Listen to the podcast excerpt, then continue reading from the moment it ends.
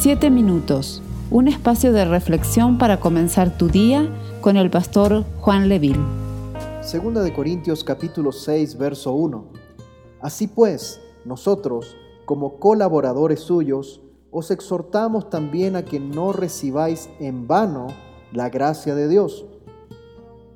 La gracia de Dios está al alcance de toda persona que quiera ser salva por el perdón de sus pecados y es a través de la fe en nuestro Señor Jesucristo.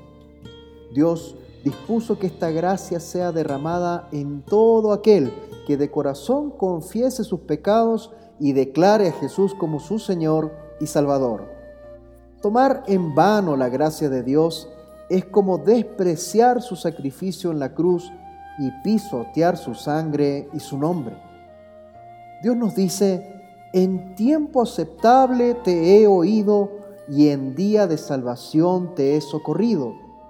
He aquí ahora el día aceptable, he aquí ahora el día de salvación.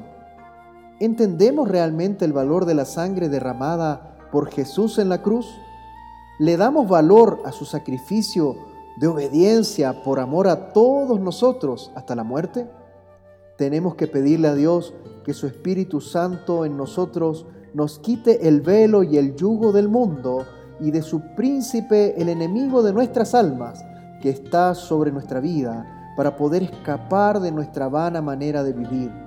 Por lo tanto, hermanos, Dios nos pide que permanezcamos firmes en la fe y podamos terminar esta carrera para que el día que estemos en su presencia podamos ser conocidos y recibidos en los cielos para gozar y pasar con Él la eternidad. Aleluya.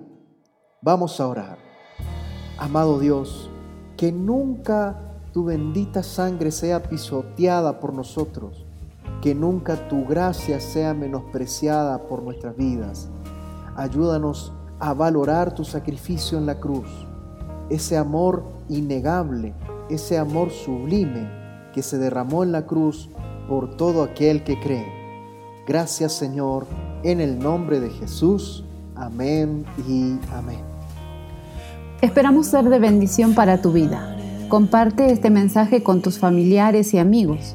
Si quieres comunicarte con nosotros, escríbenos a 7 minutos con Dios Dios te bendiga.